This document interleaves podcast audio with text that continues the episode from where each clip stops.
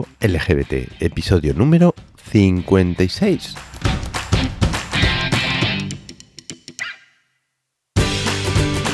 Bienvenidos y bienvenidas una semana más, en este caso un año más, a un nuevo episodio de tu podcast sobre diversidad afectivo, sexual y familiar.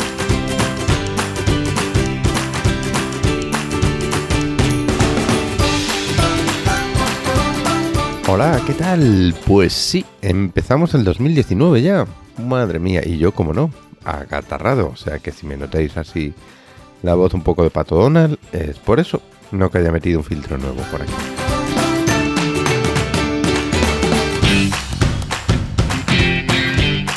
Pues ya a punto de finalizar las fiestas navideñas, ya hoy el gran día de, de Reyes que celebramos por aquí. Hemos vuelto y en este caso, como el 2019 la, la FELGTB, la Federación Estatal de Lesbianas, Gays, Transexuales y Bisexuales, ha nombrado el año 2019 como el año de los mayores, es un honor contar en esta ocasión con Federico Armenteros, presidente de la Fundación 26 de diciembre, cuya labor principal está dirigida a este sector del colectivo LGBT, los mayores. Así que vamos a escucharle, vamos a ver qué nos cuenta y novedades muy, muy interesantes. Vamos.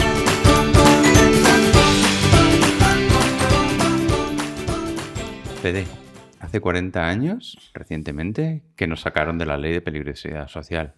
40 años. La verdad es que parece mucho tiempo, pero no es nada. Mm, ¿Qué opinión tienes? Pues que tenía 20 años. 20 años tenía. Ahora tengo, tengo Ya 60. confesado.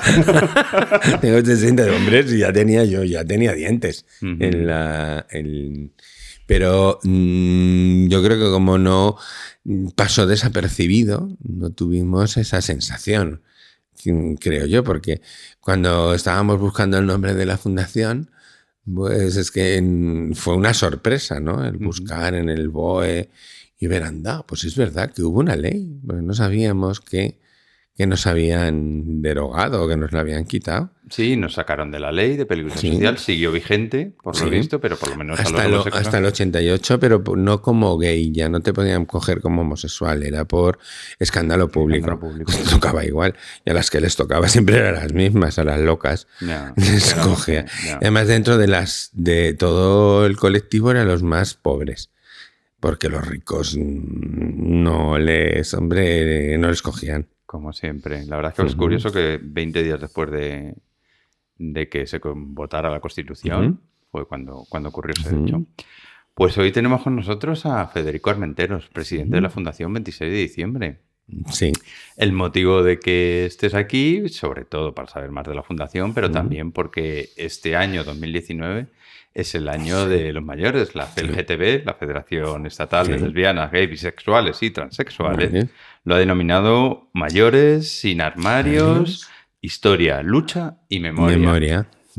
Mucha tarea, ¿no? Mucho, es muy largo el tema, pero nosotros le agradecemos mucho y se lo hemos pedido muchas veces de que, el, que se pusiera el foco sobre el mayor, ¿no? Porque hemos visto y se ve, ¿no? En dentro del colectivo y también dentro de la sociedad en general, ¿eh? O sea, somos parte de una sociedad que no mira al mayor, que maltrata al mayor, que le abandona al mayor. Eh, entonces nosotros no vamos a ser menos, ¿no? No somos una... Pero bueno, que igual que se hace campañas de publicidad y ahora y lo estamos viendo en el Ayuntamiento de Madrid, ¿no? Sí. Eh, esa que yo soy mayor, pero puedo seguir haciendo, pues esa que estamos insistiendo los mayores que, que eso exista.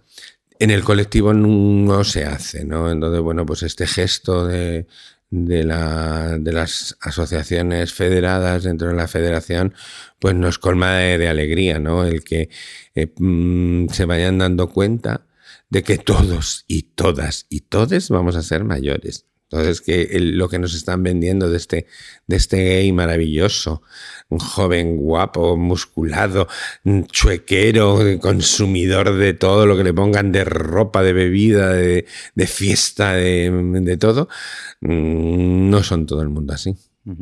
Pues antes de entrar en materia, cuéntanos para que los oyentes te conozcan un poquito. ¿Quién es Federico Armenteros? Ah, Federico.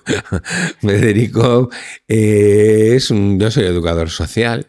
Yo creo que todo eso me ha movido mucho a, poder mm, pensar en que la realidad que nos, que nos rodeaba pues dejaba parte a los mayores, ¿no? Porque siempre nos han educado, por lo menos a nuestras generaciones, eh, nos han enseñado al ir mm, observando y dando respuestas a situaciones que no la tienen, ¿no? Eso es nuestra profesión, el ir observando, el mirando, el dar respuestas educativas. Entonces, mm, lo que vi era que, porque me quedé en la calle, sin trabajo, porque la crisis en el 2008, yo era director de un centro de menores, de menores, pues que no que ahora otra vuelven a estar igual, que era cuando estábamos antes, que estaban en las calles, eran los, nosotros empezamos a trabajar con los que se les empezó a denominar la banda del pegamento de aquí de Lavapiés, que estaban aquí los niños que yo tenía que ir allí a la plaza a cogerlos, estaban con una con el pegamento, tendríamos que que mm, hacer mm, medidas de protección, eh, tutelarlos, mm, darles educación, darles alojamiento, darles alimentación. Entonces, bueno, esos fueron ocho años. Estuve de, director, pero empezó la crisis. Entonces, bueno, pues nos soltaron a todos, cerraron otra, todas las alternativas que éramos en unos programas que estábamos trabajando con todo ese y los metieron a todos en centros y entonces reventaron los centros, pues lo que pasa ahora, ¿no? Eh, no dan abasto, es que cada vez vienen a más y hay que hacer programas mucho más específicos con ellos, ¿no? Y trabajar con ellos. ¿Siempre fue una vocación tuya? Sí, porque yo creo, los demás? claro, yo creo que además es algo que me inculcaron o nos lo inculcaron en la escuela en el primero de mayo, porque yo estuve estudiando en el Pozo del Torreimundo con el Padre Llanos. Entonces, claro, todo ese espíritu de, estoy hablando del seten, de los 70, de los años 70, yo tenía 12, cuando empecé en ese colegio, en esa de formación profesional. Mi padre me llevó allí mm, porque yo no lo sabía, lo supe mucho más tarde, ¿no? Que era del Partido Comunista, mi padre. Ah. entonces, claro, por eso él quería que estuviéramos en un colegio, porque además nos educaron ah, para ser demócratas. En esa época del franquismo tan férrea y tan dura, eh, pero nos enseñaban a ser demócratas, a votar, a tener asambleas, nos estaban preparando para lo que se estaba avecinando, ¿no? nosotros no éramos muy conscientes porque no teníamos el concepto de que Franco eh, iba a morir. Parecía que era eterno y que iba a estar ahí continuamente, ¿no? Entonces, bueno, pues eso nos, nos metieron esa espinita de pues de y toda la gente que hemos estado allí y muchísimos nos vemos de vez en cuando y hay muchos mm, profesores, hay muchos trabajadores sociales, hay muchos educadores hemos, nos han metido. Entonces ese de, luchar o de preocuparte por los demás, ¿no? Luego te das cuenta que es por tu condición, ¿no? Que tú has tenido. Entonces, como te has sentido siempre tan marginado y tan apartado, que entonces cuando tú eres capaz de ponerle nombre, de formarte y de ponerle teorías y ver entonces te das cuenta de que, somos muy buenos profesionales, porque entendemos perfectamente a las personas que sufren, porque hemos sufrido, porque sufrimos. Eh, podemos ayudar muchísimo a cualquier persona porque las tenemos en la carne, somos muy empáticos, porque nos ponemos rápidamente en su piel les entendemos, no juzgamos, no somos jueces. Entonces, todo eso fue lo que me motivó mucho más porque yo desde, desde el 76 estoy trabajando, llevo pues bueno, ya cuarenta y tantos años de ejercicio de profesión. Empecé con, yo quería ser enfermero. Ah. Yo quería ser enfermero, pero me echaron de la universidad porque como había estado en el primero de mayo, estaba estaba en las listas negras, no, no había, no pude entrar a hacer el ATS, que era en esa época era ATS ¿Ah? y nos me echaron de la, de la, de la facultad. Entonces estás, tenías que estar dos años sin poderte matricular en ninguna. Y entonces, bueno, pues me metí a educación. Ah, pero ya. Entonces me metí en educación, estuve con, con discapacitados profundos, que antes se les llamaba, nosotros yo tengo las nóminas y eso, cuando las veo te pone los pelos de punta porque eran subnormales profundos. Era yo entre... Además, Es verdad en- como hemos evolucionado Mucho también. las nombres. Afortunadamente. Claro, los mongólicos, pero es que además eran mongólicos, no eran síndrome de Down. Eran mongólicos. Y no eran insultos, que luego los cogemos e insultamos. Pero yo tenía mongólicos y eran los venía el médico ponía Mongolia, mongólico. Ah, es que era una, en vez de otros nombres, de esquizofrenia, entonces no, eran ahí. Entonces todos, empecé con ellos en Navacerrada. Y entonces, bueno, pues yo encontré un, como algo que, que se abría, ¿no? Algo que te revertía a ti una tranquilidad que tú no tenías, ¿no? Ujú. Pues de ahí ya me fui, me metí a cura. Madre, el amor hermoso. Sí, me fui a Italia. ¿Cómo no? Estuve allí, claro. Me llevaron, me llevaron porque estaba en una congregación religiosa que está aquí en, en- en Prado del Rey. Hay una de, de- de- de discapacitados profundos que trabajan muy bien, hacen, tienen una, Una labor, sí, sí, una labor. Claro, pero yo ahí sí que me veía también. Lo que pasa es que, igual que estuve cinco años, lo que pasa es que me echaron. Yo creo que me echaron por maricón, aunque no ejercí de maricón en esos momentos, porque yo estaba muy, amarma- muy armarizado, ¿no? Entonces me- me- no podía ni. Ni nada, entonces, pero sí, el, el aceite ese que perdemos y ese, ese rictus se que nos te- se nos nota. Y entonces, bueno, pues me Y normalmente alguien, alguien que también es el quien más nos nota, Claro, exactamente. sí, son. esa- Entonces em, terminé de allí porque estuve estudiando teología en Italia, pero aparte de teología también trabajaba en, con granjas, escuelas, con, ah, con personas mayores, con discapacitados, con... O sea, todo eso seguíamos. Nosotros éramos una congregación que por eso me atrajo, ¿no? No porque yo crea en Dios o no creía en Dios, sino por ese, esa labor tan humanitaria que, que se hacía, ¿no? Hacia de los que demás. hacia los demás que ni- no se, no se veía en, eso, en esas épocas, ¿no? Porque empezamos a generar pues, los centros los centros mm, de, síndrome de Down, las residencias especializadas, un poco todo ese paso que lo estábamos dando nuestras generaciones, ¿no? Después de ahí, me, con el echarme, tuve que pasar con... ah, Me fui a Galicia, en Galicia estuve 18 años, ahí me casé, tuve y tengo una hija, no que tuve, tuve una hija. Allí estuve trabajando con minorías étnicas. Muchísimo tiempo, 12 años con minorías, en- con gitanos y con... O yo no quería entrar en el mundo de la drogadicción porque me da mm, algo me, me estaba diciendo que yo no podía entrar a las drogas y las drogas porque y- y- pero nada estaba en el paro y salió la plaza educador social en las comunidades terapéuticas. Era cuando se estaban generando comunidades terapéuticas. Entonces bueno pues tuve que ir y ahí ya claro ahí se me cayó todo el todo porque y entendí por qué no quería yo ir a las comunidades terapéuticas. Y entonces, claro, si era yo el terapeuta y el educador y estaba con personas que tenían pues muchísimos problemas y me di cuenta que muchas personas eh, utilizaban las sustancias para no em, asumir su identidad, ¿no? Y su...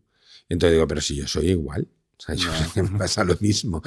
Yo no consumo porque no quiero consumir, no quiero perder el control. Claro. Por eso yo creo que me, Que te mantuviste. me mantuve mucho y por ese miedo a que me descubrieran, a que digo, pero no puede ser, pues yo estoy casado, yo tengo una hija, yo mm, trabajo, yo tengo un coche, yo tengo una casa, yo tengo amigos, o sea, todo te haces una ilusión que tuve que estar tres años de psicólogo, psicóloga en este caso, para un poco mm, no suicidarme, ¿no? No.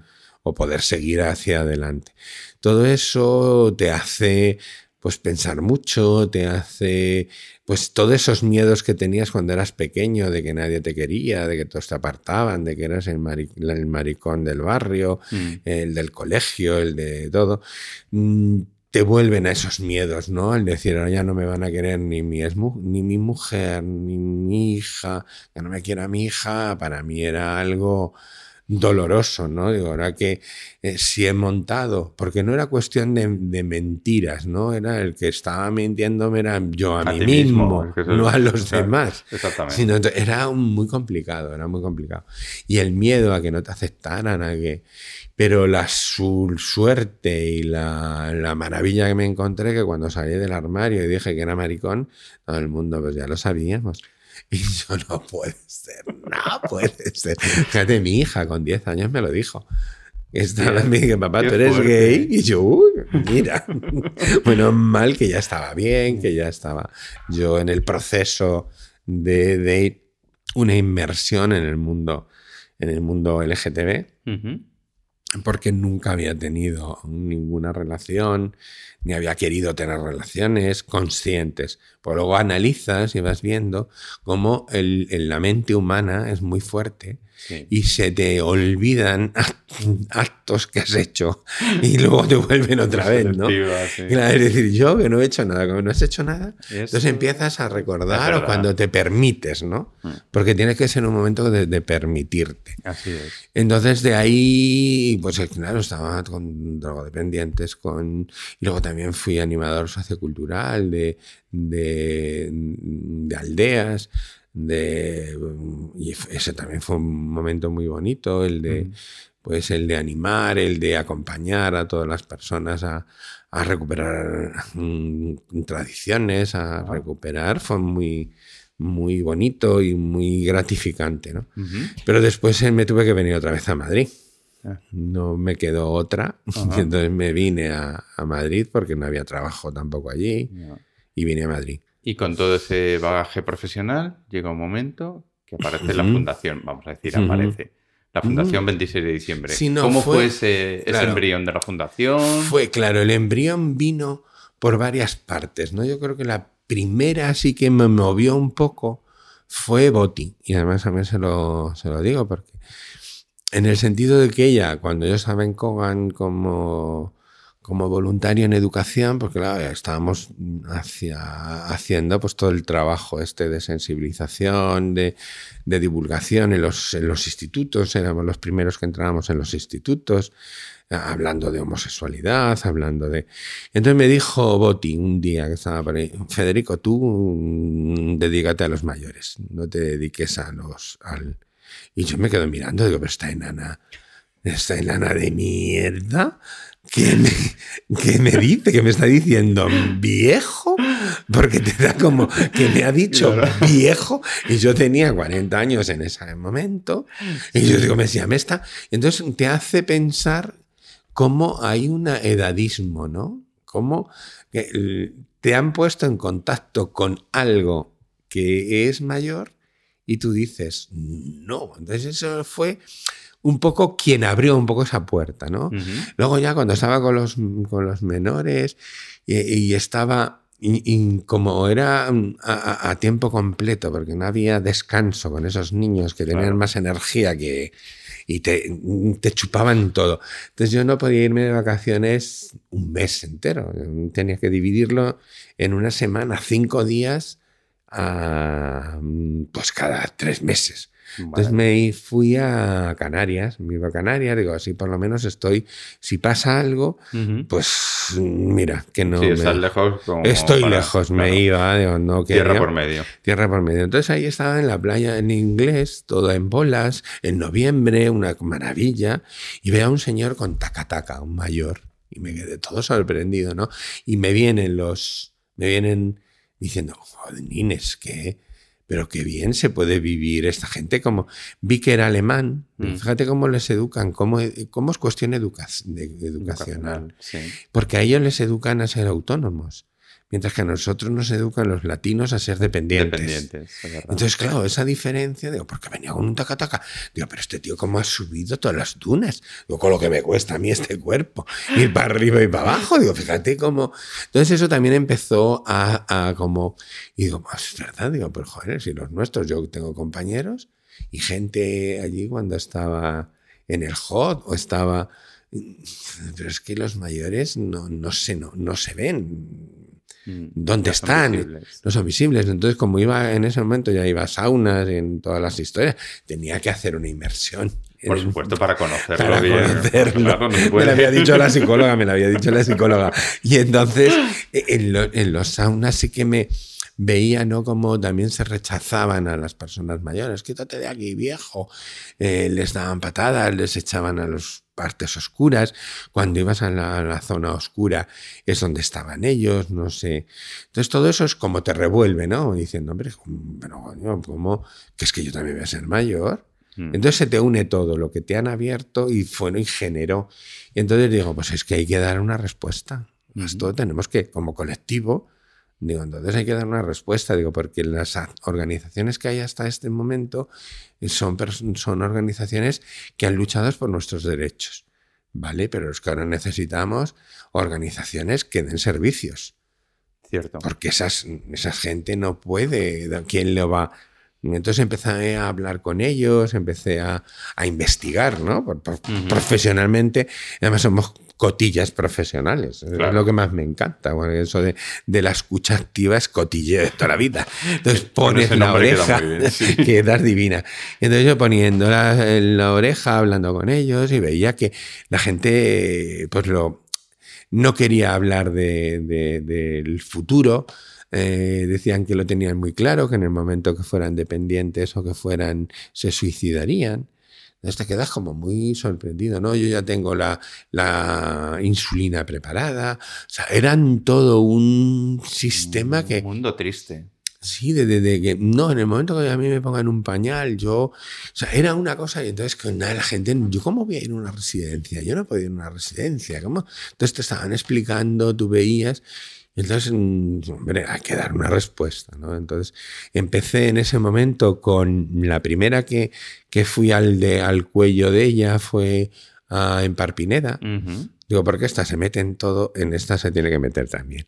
Se lo dije y la, ella también entró al trapo y, y fue de las primeras también que, igual que Eduardo Mendicuti. Mm, El Mendicuti cierto. también, el Mendicuti, y yo sabía que era muy fácil, que no sabía decir que no. Y entonces Ibas a a él. gente casi segura. Luego ya te trabajarías a otros, ¿no? Claro, pero digo, necesitaba gente que pues que dieran un poco de peso, ¿no? De, de- sí, también de visibilidad. de, visibilidad y gente ya mayor. No, bueno, mm, Eduardo no es tan mayor.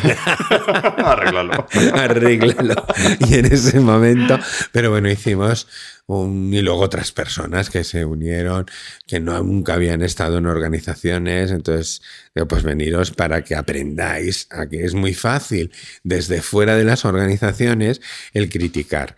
Pues ponte aquí a hacer, arremángate. Arremángate y ponte a trabajar. Y ponte a hacerlo. Entonces, bueno, Sí. montamos un- la- el, el primer patronato.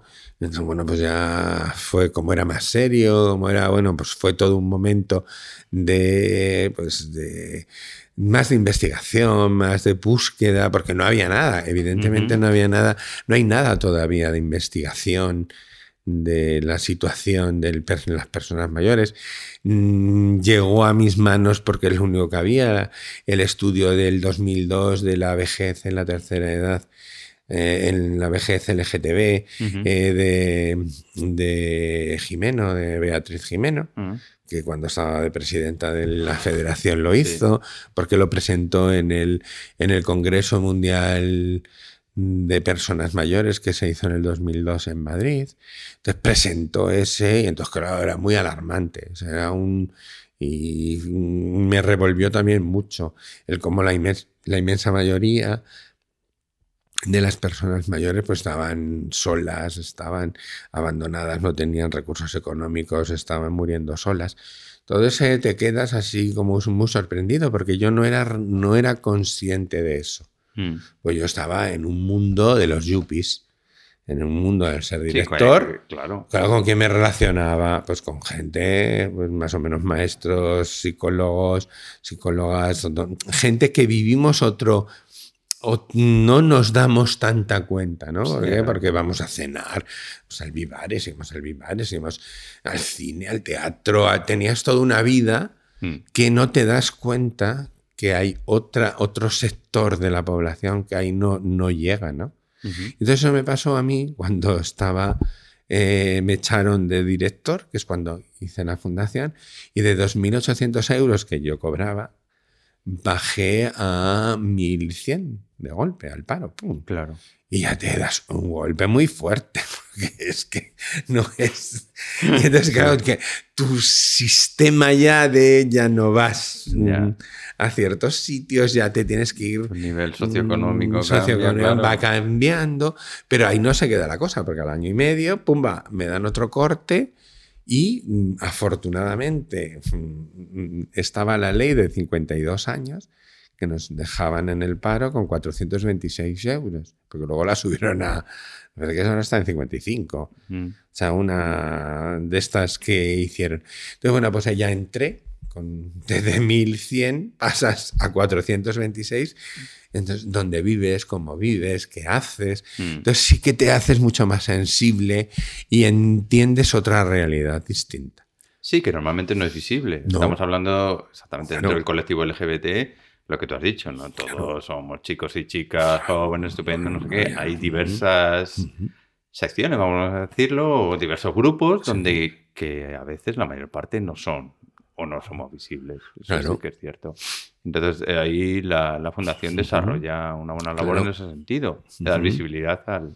Sí, pero aparte mayores. de, aparte de visibilidad, también hacernos conscientes.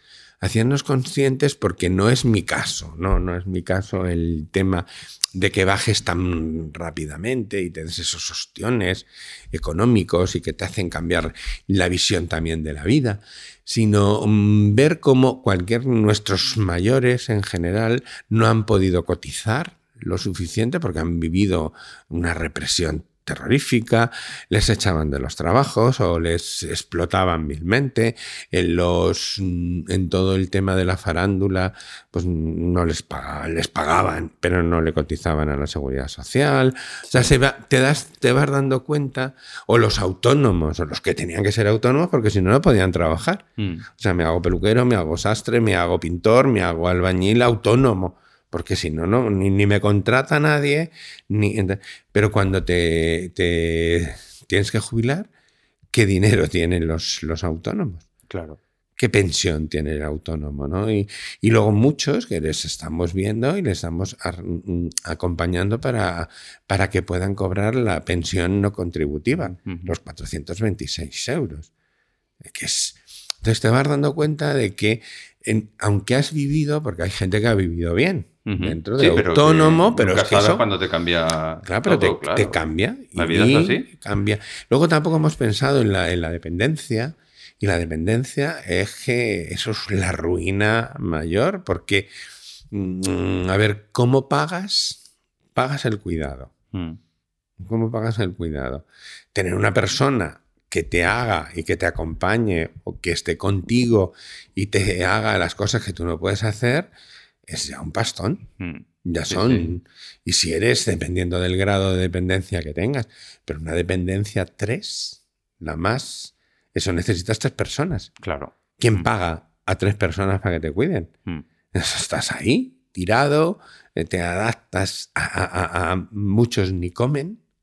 Entonces, claro, te encuentras en un mundo, entras y abres la, La caja de Pandora. la caja de. Pandora y ves que ahí lo que habíamos pensado al principio con, con en Parpineda, con, con Bendicut y con los otros de hacer una residen- un residencial maravilloso, mm, donde, bueno, es todo una maravilla que está en, está en el diseño todavía, Claro. que era en Rivas, En Rivas, ¿verdad? Porque yo Madrid. recuerdo aquel Claro. embrión de residencia. Claro, pero era porque, claro, todo el mundo iba a poder pagar eso. Sí, cuenta, es claro. capaz ni de coña. Claro, O sea, es que ni de coña. claro. era esa. Entonces cambias, se te cae todo. Entonces cuando mm, piensas y abres la, la fundación aquí en un... ¿Y ¿Qué año? aquí en, en Lavapiés llevamos, vamos a cumplir cinco en febrero, o sea que pues en el, el 13, me parece que fue en el 13. Sí, cuando vienen aquí, entonces todo el mundo que empieza a venir aquí, empieza a venir y te das cuenta que la idea de una fundación, o la gente tiene una idea de una fundación, pues claro, si tú mm, ves Fundación eh, Telefónica, Fundación Vodafone, pues uh, las fundaciones tienen un montón de dinero. Claro. Entonces todo el mundo piensa que, tienes un montón de dinero. ¿Y quién te viene? Pues todos los que necesitan realmente. Hmm. No te vienen los que mm, tienen dinero y quieren dar y no, eso es ni de coña. Entonces te empiezan a venir gente, gente enfermos, mm, gente que no tiene nada. Entonces claro, te haces también el de bueno estamos abriendo aquí un sitio donde, eh, donde ves el sufrimiento humano, ¿no? el, sufrimiento. Entonces tendremos que, que, buscarnos las habichuelas como sea para poder dar respuesta a toda esa. Venía gente, cuando viene gente que no tiene que estar en la calle, que no tienen, que no quieren ir a albergues porque les violan, porque les malchatcan, porque tienen un perro, porque que viven en situación de calle. no puede ser, no puedes permitir como, como colectivo, que la gente que ha luchado por ti o que ha estado antes en todas las luchas no te no tenga un cuidado decente y digno. Exactamente. Y entonces, bueno, pues le pedimos al ayuntamiento pisos, nos da pisos. Y entonces, bueno, pues abrimos unos pisos donde, bueno, pues la gente ya está viviendo. Hay sobre todo es una experiencia novedosa, una experiencia única también, que no lo hay en toda España ni en, el, ni en ningún sitio, porque el, el tema de la, de la, pobreza, porque es pobreza, claro que en Europa hemos ido a, hemos ido a, a, este, ¿cómo se llama? A, a Berlín y hemos ido y claro, ves mm, y en Ámsterdam y ves, ves cuestiones, ves mm, pues cuestiones que es para gente que tiene dinero. Ah, sí. Claro, las residencias que hay en, en Berlín tienes que pagar una burrada de dinero. en, en, en, este, en el conhousing que hay en Dinamarca, ese te cuesta un... En Ámsterdam lo mismo, tú tienes, no hay un concepto del pobre, no, no lo hay. Entonces, claro, aquí te vienen y dices, es que tú tienes que dar las respuestas a los que realmente lo necesitan. Nos has hablado de los pisos que, tenéis a, disposición de la gente que no, tiene recursos, pisos tutelados, demás. Pero ¿qué otros servicios hay en la Fundación 26 de diciembre para alguien que, se quiera acercar hasta aquí? Claro, otro de los servicios era de, tenemos de ayuda a domicilio y que es, pues eso, el, con la Comunidad de Madrid porque para ser ayuda a domicilio tienes que estar autorizado, o sea, tienes que ser personal profesionalizado y tienes que tener los recursos para la atención de esas personas. Y entonces estamos atendiendo a personas que están en sus casas y que no quieren ir a residencias o que están en una situación ya muy complicada. Y entonces, bueno, nos cuesta mucho el entrar en las casas porque la gente le cuesta el dar, el aceptar que necesitas ayuda. Somos muy educados a la supervivencia, a que somos mm, pero normalmente o se te muere la pareja y ya tienes tú casi 80 años y entonces estás ya en una situación muy vulnerable. Entonces, al estar en una situación muy vulnerable, Luego también nos damos cuenta que hay muchísimos cánceres, pero una, yo creo que es, se somatiza, ¿no? toda esta presión que hemos tenido que soportar y todo este, toda esta represión que hemos tenido que, aguantar y soportar, yo creo que da su resultado somático, ¿no? Y entonces mm, cánceres de todo el tipo de los que quieras y eliges, ¿no? Pero sobre todo el nuestro es el de, mm, el de próstata y el de próstata y se los lleva muy rápidamente. ¿eh? O sea, es próstata o hígado, porque también hemos trabajado mucho el hígado para con muchas sustancias, hemos bebido como cosacos, hemos tomado para evadirnos un poco y poder sobrevivir en, ese, en esos momentos. Y ahora es cuando te pasa factura. Mm. Y entonces, claro, te encuentras con, con personas que están atemorizadas, que están solas, que están muy mal. Mm. Entonces tienes que, que, sepan que hay alguien que, que se preocupa por ellos, que vas mm, todos los días a verle, que le ayudas, que, que le haces la comida o que limpias. Entonces eso es otro tema muy importante para ellos, ya se sienten que en alguien interesan, ¿no? Claro, sí, porque además has hablado, es cierto, de la, de la represión, o sea, hablamos de la represión externa, pero sí que es cierto que también llevamos una represión interna, como tú también has comentado en, en esta entrevista, frecuentemente, y eso, por un lado o por otro, sale, lamentablemente, lamentablemente sale.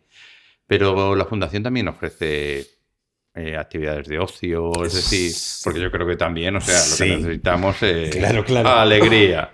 Sí, sí, te digo, pero en ese tema no te creas que es tanto. Ajá. Ah, porque la, mm, estamos intentando otra vez dinamizarlo. Sí que tenemos un grupo de teatro muy majo y además ha ganado ya un premio en el ayuntamiento. Ah, ahora van a venir, sí, o sea que en, en, grupos hay, ahora tenemos un grupo que cada vez se va afianzando más, que es un grupo, el grupo de hombres, que donde se está trabajando también un poco pues todas esas masculinidades, todos esos todas esas mm, relaciones tóxicas que estamos como muy acostumbrados a vivirlas, ¿no? Esa toxicidad en la relación, por cómo nos relacionamos. Bueno, ya es un grupo terapéutico bastante importante. También están, claro, con, con relación con el VIH, pues el grupo entre iguales, de que, bueno, pues son los que vienen también entre ellos, pues cómo van, cómo van envejeciendo, cómo van sus achaques, cómo van sus historias, pero bueno, vienen y es un, grupo también importante.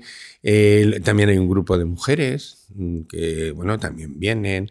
Luego hay, este, los, como somos abiertos al barrio, nos vienen los compañeros de Buocen y todos los lunes tienen aquí meditación, eh, luego vienen otras actividades o actividades de cine, actividades de que las personas, porque nosotros mm, lo que estamos intentando es que la persona salga de ese consumismo y que se ponga a, mm, producir ella, a ver qué, qué, es lo que quiero. Claro. Porque el espacio hay, puedes hacer eh, todo lo que sea cultura, todo lo que sea conferencias, todo lo que sea, pero organízalas. Sí, que no sea una actitud pasiva, sino que también que las personas vengan activas. Claro que... Es decir, la tercera edad no quiere decir una actitud de aquí estoy, a ver si me encuentro. Claro, que vienen a quiero organizar esto, quiero Exacto, O me interesa, ¿no? Entonces le damos las herramientas. Pero luego lo que sí que es un un clásico ya en la fundación son las comidas, ¿no? Las comidas son bastante importantes porque ahí ya va viniendo más gente. Se empezó con el grupo del domingo y llevan ya cuatro años aquí viniendo y ese es un grupo también cohesionado que ayudan, que se preocupan, que ven y hasta van de vacaciones juntos, o sea, ya van a actividades. claro, la socialización. Estamos hablando de que la tercera edad está pues metida en casa, incluso algunos con problemas de salud, con lo cual yo creo que también necesitamos eso, un espacio donde socializarnos y eso es ideal. Y eso es aquí un poco, entonces que no sé qué es el único sitio donde tienen que venir. luego pueden hacer en sus casas, pueden ir a cenar, pueden ir al cine, pueden, ya tienen otro, que es la idea, ¿no? De que tú sigas siendo autónomo. Claro, no necesites de muletas y de sillas de ruedas y de sino que bueno, tú puedes andar y puedes hacerlo. Entonces, esos son los que más tenemos. Las comidas de todos los días, que es no comas solo, no comas sola, es muy divertida porque además nos lo pasamos bien, nos criticamos, nos ponemos, eh, nos peleamos. A veces ahí ha habido mucho conflicto en el sentido de los micromachismos, de la misoginia, que, no somos conscientes, ¿no? Como mm, cuando viene alguna lesbiana, entonces cómo nos relacionamos. Son cuestiones interesantes, ¿no? Y, estamos, estamos en un en una situación que ahí sí que lo fomenta, ¿no? La, la comida, el, el poder también respetarnos, porque antes, al principio, eso era ingobernable, porque yo lo digo y yo sé, y ahora ya vamos aceptando también que las ideas mm, también eh, son diversas y hay que respetar. Otra cosa es que no la hagas tú, tuya la idea, pero tenemos el derecho a expresarnos y a decir lo que realmente sentimos, ¿no? Y que vamos a estar en un sitio. Bueno, eso ya va entrando pero ha costado mucho, porque los ateos, los no ateos, los cristianos, los no cristianos, los, del, los de izquierda, los de derechas. Bueno, era un mundo de, de, de, de bueno, Diverso, pero diverso, también con encontronazos. Y muy, muy encontronazos. Entonces, hasta que veíamos que qué es lo que nos une de eso, que somos maricones. Exactamente. Que somos LGTB. Entonces, bueno, pues si encima tú te vas cargando, pues bueno, tendremos que que, intentar convivir, ¿no? Y es una convivencia. Digo, si vamos a generar una convivencia en una residencia, es que esto ahí con recortadas vamos a tener que, tener ahí o con las o con las, las sillas de rodas para pisar a unos a otros o cualquier historia, ¿no? Entonces, bueno, todo eso sí se va consiguiendo.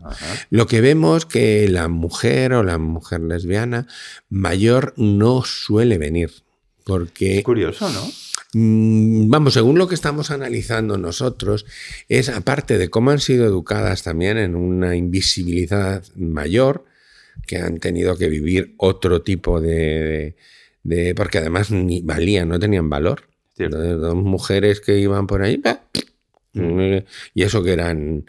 Pero no, ah, amigas, como para quitarle el, tema, ¿no?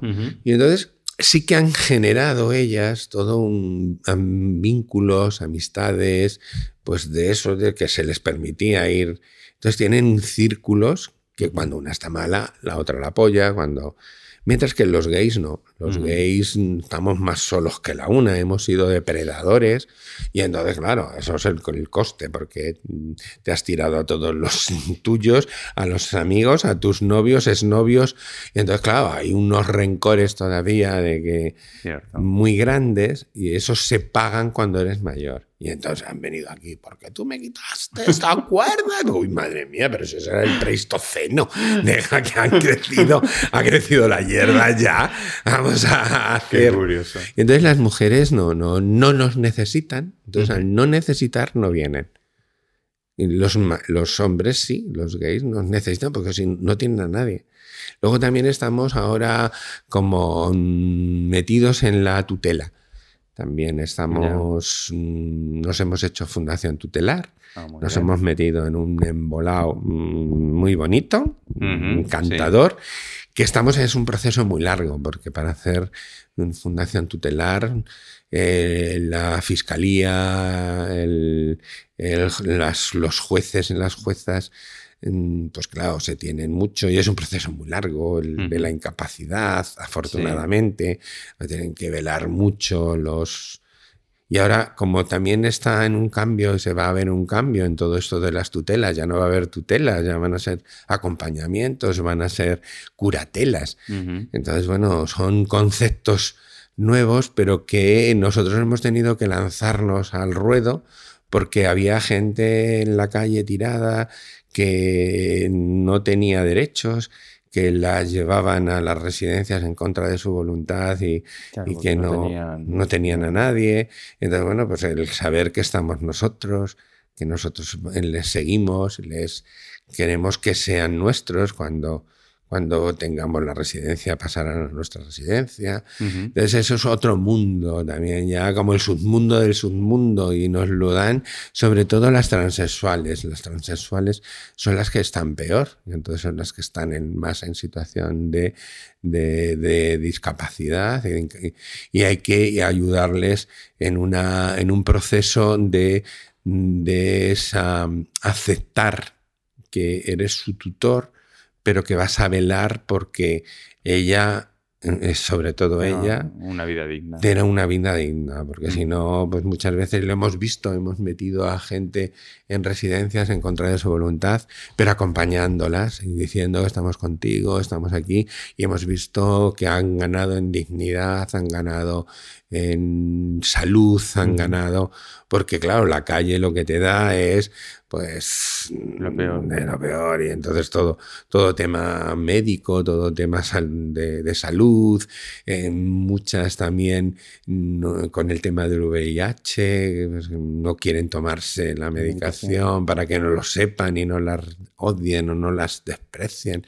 Entonces acá ahora mismo tenemos en lista como 10 transexuales mujeres transexuales que vamos a tener que vamos a empezar tutelar. a tutelar. ¿no? Ujú. Entonces el otro día tuvimos un primer juicio y la jueza, bueno, más contenta que unas castañuelas, es- diciéndonos que sí que realmente necesitamos un- en, la, en la sociedad no especializarse porque el sufrimiento que ella ve, o sea, una mujer es una mujer mayor también, que es una jueza, Mm. y me estuvo contando cuando, le- cuando supo de nuestra fundación y cuáles eran nuestros objetivos y qué queríamos hacer. Mm. Y nos han estado investigando, evidentemente, y han tenido que, que ver cuál es nuestra trayectoria y qué queremos hacer con esas personas. Además, como nosotros vamos a las que no tienen ni un duro, a las que no tienen ni un euro, entonces dice, bueno, o tenéis que ser tontos o buenos. Uno de, de las dos cosas, que tenemos de todo. Y entonces para tener, porque claro, si encantaría mucho si fuéramos para las ricas o Claro, para los ricos, eso, ¿no? yo lo voy a tutelar y le... Sí. Aunque es muy complicado, ¿eh? porque luego Sí, el juez hay, hay unos controles muy Sí, por fuertes experiencia para... personal sé que, que Claro, exactamente hay que tienes mandar que- informes como es lógico. y mandarles económicamente Sí, si dónde mueves el dinero de esa persona. Exactamente. Entonces eso es lo que estamos. Entonces es- es un vamos creciendo muchísimo. Ahora el reto de la, de la residencia. Claro, porque llegamos al 2019. Claro, el, el 2000 año, el año, de- cuéntanos, ¿qué se va a hacer en el 2019? el Cuéntanos. 2019. Estamos en el nosotros- 2019 ya, Claro, eh, estamos ahora con la federación, estamos ahora un poco mm, diseñando la, eh, un poco el año temático. Mm, Y entonces, bueno, pues ya entraremos un poco en esa visibiliz- visibilizar a nuestros mayores. También eh, intentaremos que la, que la academia, que pues, estudios, porque no tenemos estudios de, Mm. en- académicos ni universitarios ni de situación de cómo están ahora nuestros mayores, ¿no? Eh, también un poco el ser visibles en un tema de, de- de visibilizar. en- intentaremos hacer un congreso mundial o para que vengan todos o la ILGA o alguien que pueda un poco a ver qué queremos con nuestros mayores, qué sucede con los mayores, en que sea un tema importante dentro de- del año, ¿no? Mm. Eh, también por ser visibles en las fotografías, en, en las obras de teatro. O sea, se están preparando también obras de teatro aquí en la, en- la fundación para quieren estrenarla en el canal. Mm. Que es, eh, ha venido, el- tenemos un director muy, muy famoso, eh, o sea, ha venido y quiere ensayar y quiere poner en marcha un que me dejó maravillado Sí. porque vino con, con mucho dolor, ¿no? De, de que había descubierto y había sido consciente de que estábamos abandonando a nuestros mayores. Y entonces él quería hacer su, su grano de arena, ¿no? Poner Mm. su grano de arena y a mí me emocionó mucho, ¿no? Que, que un gran director que está, en, está ahora mismo con obras en, en los teatros y que venga y que se arremangue y que quiera dirigir Pues sí. eh, implicar también al mundo de la cultura, pues tenemos que implicar al mundo de la cultura, porque además muchos, muchos del mundo de la cultura son LGTB, pero todavía no lo saben. No lo saben, es lo que yo les digo, no lo sabéis vosotros, todos los demás lo sabemos, pero vosotros no. Exacto. Vosotros no lo sabéis, no están todavía muy armarizados. Y hay personas que, fíjate, tenemos. Es lamentable, ¿no? El ver y, y- y de analizar cómo tenemos una persona que se está muriendo y no te permite que vayas a cuidarla porque los vecinos pueden pensar que es gay. Digo, pero bonita, Ay, o sea, que están. mm, ah, nos ha hecho tanto, tanto, tanto, Tanto daño. daño. Que entonces que las personas, por eso queremos también hacer una campaña o intentar hacer una campaña, lo mismo que se hizo con el VIH, pues que Boris, que Marlaska, que un grupo de personas mm, que digan, que ya dijeron que, ah, que estaban a favor de la lucha contra el VIH, Mm, que digan que también nos hacemos mayores. Exacto. Y entonces, bueno, estarían un. Y están en. No tienen ningún problema, ¿eh? O sea, a mí me están dejando sorprendidos en eso. Entonces, vamos a diseñar esas campañas también Sí, Muy bien. de, de que vea que esta sociedad es intergeneracional y que no es solamente una parte, ¿no? Y también trabajar la intergeneracionalidad, el- también el que puede ser un hito, que el 28 de junio, a ver si podemos abrir por fin la residencia. Eso es. Cuéntanos sobre la residencia. Claro, ¿Cómo va ese tema? La residencia, hoy ya el ya 28 de hemos, junio. sí, ya hemos metido el proyecto en el, en la- en el ayuntamiento. Ahora, pues claro, ahora tienen que... Porque que- estamos hablando, porque bueno, como este, este programa lo escucha gente de todo el mundo, estamos hablando de una residencia para mayores LGBT. en sí, una... eh, y además de carácter público, no es, una, no es privada, aunque la gestión la vamos a gestionar la fundación, que es una entidad en- sin ánimo de lucro, no es privada, porque privada es que eso no tienes ahí. Entonces somos sin ánimo de lucro, donde vamos a gestionar el dinero público Mm. para dar atención que se merecen nuestros mayores. Entonces será, eh, son 62 plazas las que hay, 28 de centro de día, o sea, vamos a atender a 100 personas Ah, muy bien. allí. Entonces mm, son habitaciones dobles y habitaciones individuales. Van a tener todo lo que una residencia, pero mm, va a ser una residencia residencia. O sea, es para que entres en una residencia pública tienes que tener el grado 2 de dependencia, porque si no, no te da... Los, el grado 1 te da derecho a la teleasistencia y a la ayuda a domicilio. El grado 2, ya que estás más cascado, ya sí te permite el centro de día o, o la residencia. Y el grado 3 ya es residencia. ¿no? Entonces vamos a darles respuesta a estos primeros que lo tienen tan mal. ¿no? Dentro de los que están mal van a, van a haber cinco plazas de paliativos. Porque además ahora nosotros es lo que estamos haciendo. Estamos trabajando el tema de paliativos y en sus casas, ¿no? Entonces, bueno, pues también estamos trabajando mucho con el equipo, el equipo porque duele, duele, los duelos duelen, Mm. eh, evidentemente, entonces te encariñas mucho en los últimos momentos, luego cuando ves que es muy frágil, la persona que se va, que es muy frágil y está muy vulnerable, entonces el, el, el enriquecerla, el empoderarla, el quererla, el Mm. transmitirle nuestros, nuestro cariño, nuestro mm, más eh, sincero respeto. Hacia, hacia ellos y que, que, bueno, que le acompañas y, y estás con ellos, les das la mano, que y entonces no mueren solos, mueren con alguien, además mueren de una manera digna, ¿no? Estamos nosotros con, con esa idea de, de la muerte digna, de que no sufran, que ya bastante hemos sufrido, Sí, que si tienen que poner, claro, que si tienen que poner morfina, pues le ponen morfina, eh, que hay que ver que no tengan dolor, que velar un poco también con ellos, no, no es sustituirles, nunca les sustituimos, son ellos los que van por delante, ya hablamos, cuesta mucho hablar de la muerte, Mm. cuesta mucho, pero hay que hacerlo, como quieres que hagamos, hacemos incineración, te enterramos, te llevamos, Sí, es ¿qué un tema quieres? agudo, pero es lógico porque Claro. hay que, hay Claro, que están estar solos. claro, y hay que estar a, a los deseos de esa persona. Claro, porque en una familia o en un grupo, pues Sí, más o menos siempre lo has dicho, ah, a, mí, a mí que me quemen, a mí que no sé qué, a mí no sé cuánto. Sí. Siempre en la familia ha habido ya, en... pero aquí no lo hay. Aquí es algo que, que parece que si hablas lo adelanta. Digo, "Mira, es que ni le adelantas ni lo atrasas. Sí, siempre es que el está ahí. sistema de la muerte es muy... Claro, entonces tienes esto, porque luego también nosotros nos hacemos cargos de todo. Entonces, bueno, pues sabemos si tienes pagado el, el, seguro.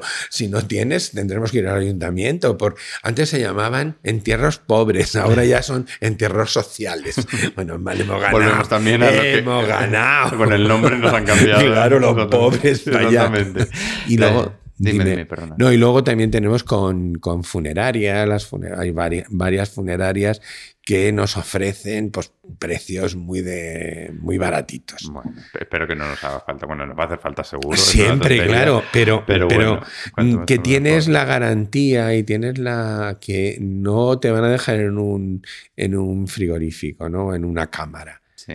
sino que alguien va a responder por ti, alguien va a cerrarte los ojos, alguien te va a Alguien decir... va a estar contigo hasta el último momento. Claro, y te va a después, y claro, pero ocupar todo de después, si tú eres cristiano y crees que tienen que llevarte a la iglesia, pues te llevamos a la iglesia. Igual, Al claro. otro que hay que hacer un conjuro y beberse y cantarle y decirle pues lo que sea, cada uno en su, en su medida, Mm. pues se le, se le hace, o sea, se le respeta toda su creencia, ¿no? Y luego también lo que intentamos es recoger toda su vida, ¿no? El- cómo ha sido tu vida, que, que sea un, un devolvernos y recoger la fundación nuestra propia historia, ¿no? Que esta historia no se pierda, que esas personas que nunca han sido visibles y no les han dejado ser visibles, sino que las han machacado, pues que quede parte de la historia.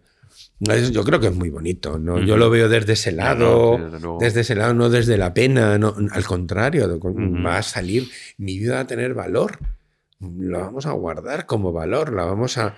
Va a poner, perdurar. va O a sea, perdurar. Algo que has hecho perdura. Claro, y que has sido, y te damos las gracias por... Y entonces, claro, se quedan con unas caras como diciendo, ¿las gracias de qué? Claro. Pero si nunca me han valorado, ¿cómo no? no? ¿Cómo no te han valorado? Te No, y es una gran labor porque eso no se pierde. No, O sea, no se si no, pierde. pues llegarían los herederos o quien fuera, Claro. se perdería todo y. y Sí, no, está. algunos, algunos sí nos dan los, sus propiedades, ¿no? Tenemos, hacemos, eh, hacen el testamento y nos dejan un testamento solidario para la fundación Mm. con el fin De que- sirva para ayudar a otras personas, ¿no?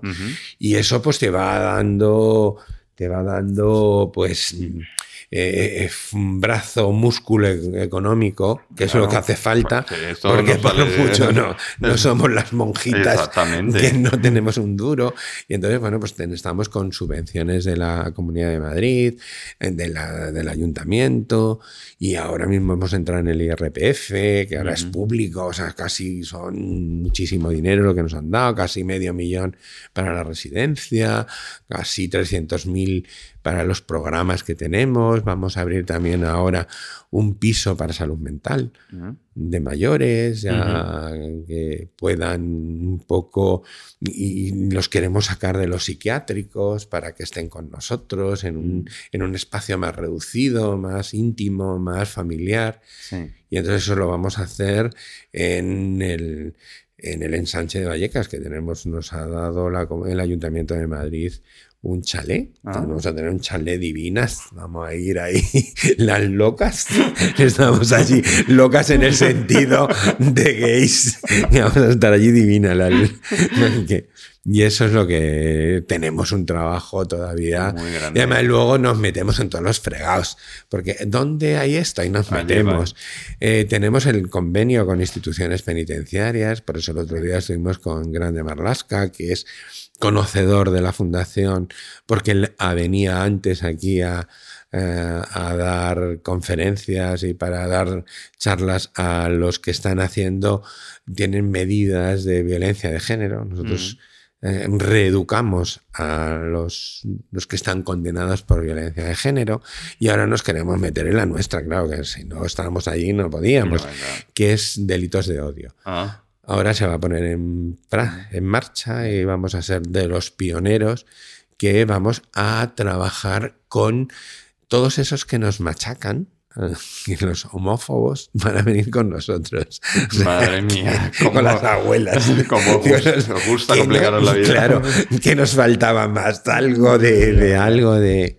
Y... pero es una labor muy bonita. O sea, que una persona que ha sido condenada por, por un delito de odio luego tenga que... que conozca. Pues yo creo que creemos que, que son... Y luego además, como tienen que hacer la justicia reparativa, cuando han terminado todo el proceso y tienen que pedir perdón, qué mejor sitio que la residencia, cuando una persona ya está en situación paliativa, en situación de muerte, pues que otra persona que ha sido condenada le pida perdón, ¿no?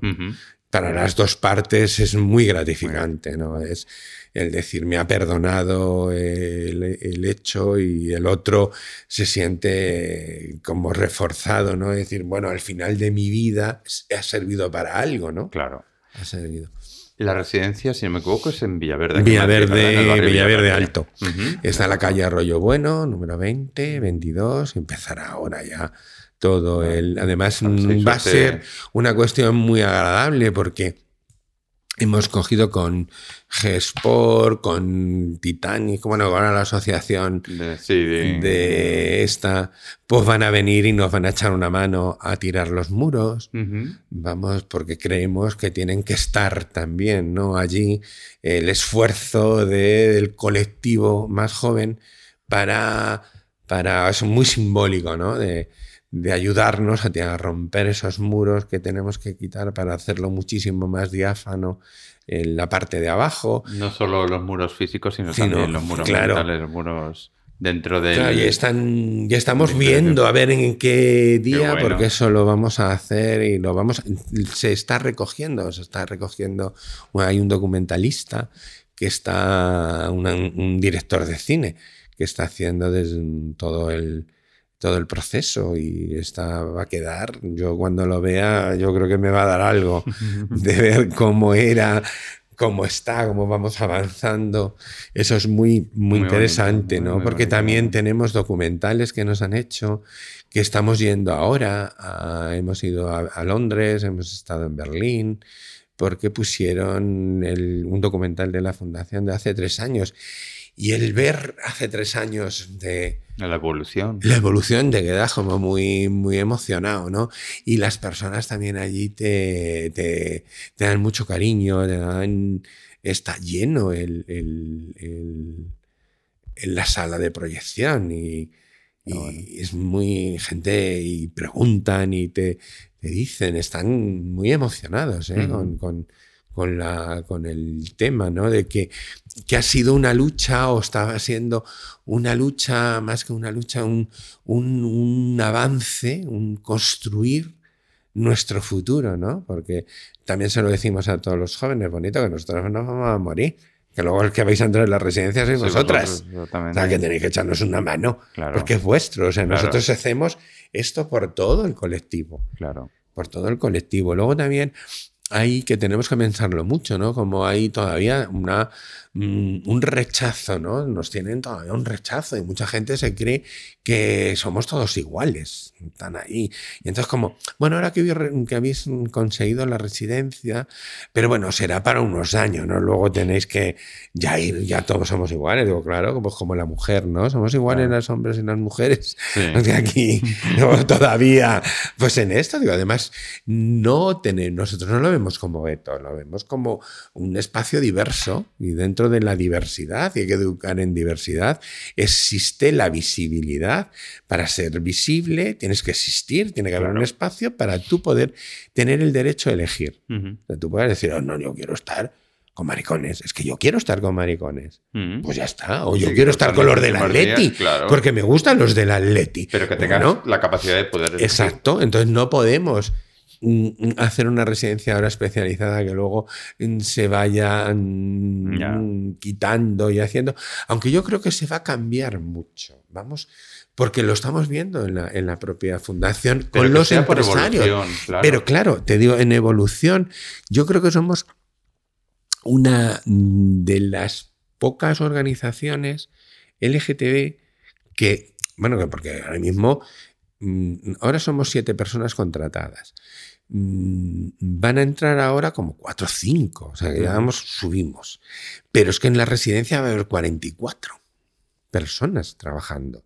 O sea que vamos a ser un grupo una empresa mm, de servicios para la comunidad mm, muy importante, ¿no? Mm. Y nos estamos dando cuenta porque cuando estamos haciendo los la, estamos hablando con las personas, estamos haciendo desde recursos humanos, eh, todas las entrevistas para ver cuáles son tus motivos, cómo, cuáles son tus, tus habilidades, cómo, te enfrentas.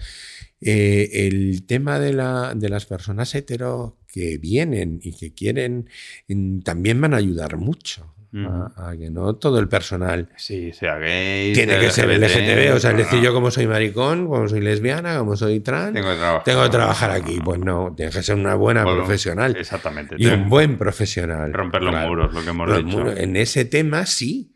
Los que vamos a atender, no. Esos tienen que ser LGTB. Pero los profesionales tenemos. Por eso vamos a entrar también en la universidad. Nos faltaba poco pues tenemos que formar a la gente en la diversidad. Entonces, todo el tema de las residencias, estamos con el ayuntamiento, con la Comunidad de Madrid, diciendo, las, hay que hacer formación al personal de las residencias y a los mayores de las residencias y de los centros de día y de los centros mayores para que sepan que los heterosexuales no son los únicos en este mundo, ¿eh?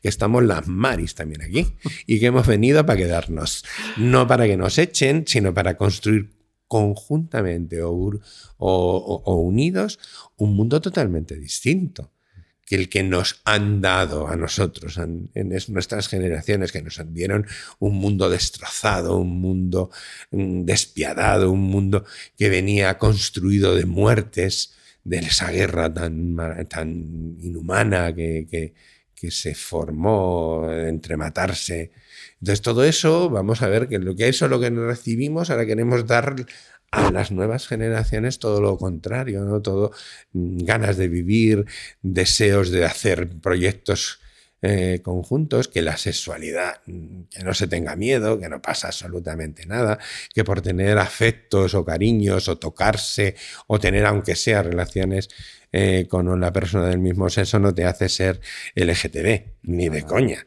Entonces es que les tenemos que, eso lo tienen que entender, porque nosotros se los decimos, no os preocupéis, porque os tenemos que dar un carné. Si no tenéis carné, no vais a ser LGTBs bonitas, aunque os metáis mano. Entonces, bueno, todo eso rompe muchos esquemas. Estamos rompiendo esquemas con con las personas mayores, van entendiendo, muchas veces me anima mucho. Tenemos a un señor que además siempre, y, ahora le tengo muchísimo, muchísimo cariño, yo estoy en el Consejo Sectorial de las Personas Mayores del Ayuntamiento de Madrid. Y entonces ahí, pues claro, como yo me presento como maricón, yo no soy gay, no era de mi época, yo soy maricón, de toda la vida. Y entonces, claro, a gente de mi, de mi generación, ese señor tiene 82 años. Entonces era como algo que, que hay que avergonzarse. Y tú lo pones en valor. No puede ser. Entonces el tío me odiaba, era una cosa que no podía, como diciendo, es lo que le han enseñado. Entonces, esto lo que nos ha hecho es que podamos hablar de ello, porque si no, no se hablaba. Entonces, él me llama un día y podemos tomar un café. Claro, vamos a tomar un café y me lo comenta y dice, tú sabes el odio y las ganas de matarte que tenía al principio cuando tú te atreves a decir algo. Es como, como si te alegras por ser un hijo de puta, que es lo que nos habían puesto, ¿no? Éramos pederastas, que éramos malos, que éramos lo peor. Y dice, tú, decir eso. Dice, pero como luego he ido conociéndote y hemos estado trabajando, y he visto que eres una persona que te remangas también, que trabajas, que, que colaboras, que... Digo, pues como tú. claro, sí, por eso me di cuenta que eras como yo. Claro, es que somos iguales, lo único que tú te acuestas con una persona y yo me acuesto con otra. Y, nada más, eso es una diferencia. Entonces el otro dice, me has hecho un gran favor, porque gracias a que te conocía, vino mi nieto y me dijo, papá, uy, abuelo, soy gay. dice, si no te llego a conocer, no llego a analizar todo esto, me hubiera hundido. hubiera me hubiera parecido la mayor desgracia del mundo. Digo, fíjate qué bonito, qué trabajo también hecho estamos haciendo vos, los héteros y los LGTB, que le estamos dando un mundo mejor. Digo, porque tú, hijo mío, tú, como no te va a acostar con el, con el novio de tu, de tu nieto, pues que se acueste el otro y que disfrute. Y nada más. Entonces, con eso, con esa con esa mm, familiaridad nos vamos ayudando unos con otros y es maravilloso, ¿eh? porque ahora mismo el Señor quiere traerme a su nieto, quiere que vea la residencia, él quiere ir a la residencia a apoyar lo que haya que apoyar. O sea, eso es, yo creo que es lo que tenemos que, que, ahora trabajar, ¿no? Ya hemos conseguido muchas cosas dentro del colectivo, pero ahora tenemos que decirle a estos, a estos que están con nosotros, que no son los únicos que estamos también nosotros. Y que queremos trabajar conjuntamente, que no hay nada, que no tenemos ninguna, nada que se contagie si tú no quieres. O sea, que era hablando de todo eso, porque luego la gente mayor, muchos, muchos lo dicen, y sobre todo las mujeres. Y dice, pues ya, si en este momento ya te da igual. Digo, pues por eso, ¿y por qué no te abrazas?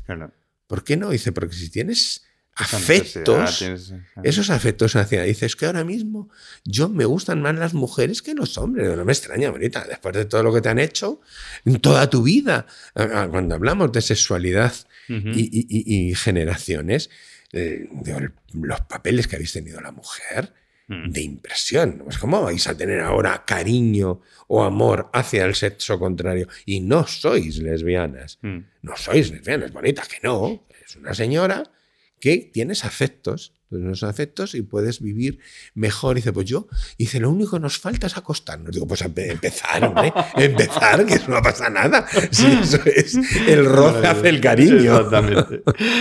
Bueno, Fede, pues lamentablemente tenemos que terminar.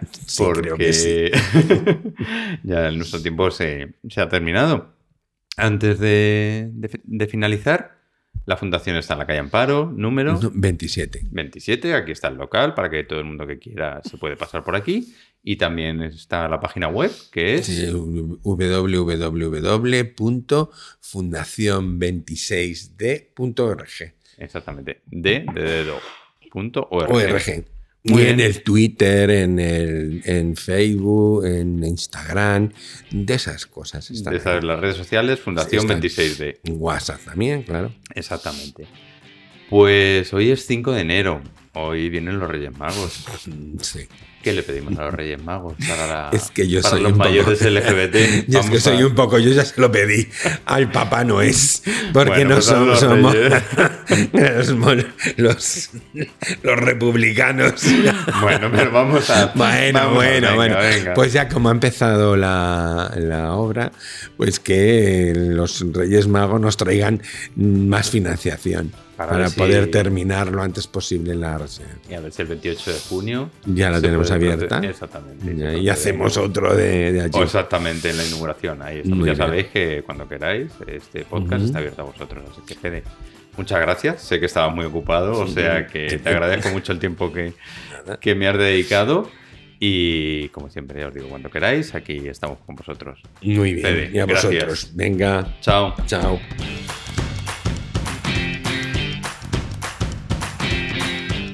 Genial la, entrevista con, con, Fede y la verdad que estuvo, estuvo muy bien y muy interesante conocer las actividades que, realizan y bueno, los proyectos, los próximos proyectos, sobre todo esa, esa residencia para mayores que por fin ya parece que va a ver la luz. A ver si hay suerte y se puede inaugurar ya próximamente.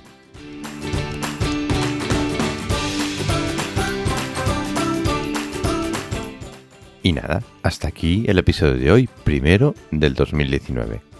Así que ya sabes que puedes encontrar todos los episodios anteriores en nuestra página web www.mundo.lgbt y allí también encontrarás la forma de ponerte en contacto con nosotros o enviar un correo electrónico hola arroba mundo.lgbt para lo que desees, para hacernos una consulta, para proponernos temas, por si quieres estar tú aquí si tú quieres ser el próximo o la próxima que esté aquí.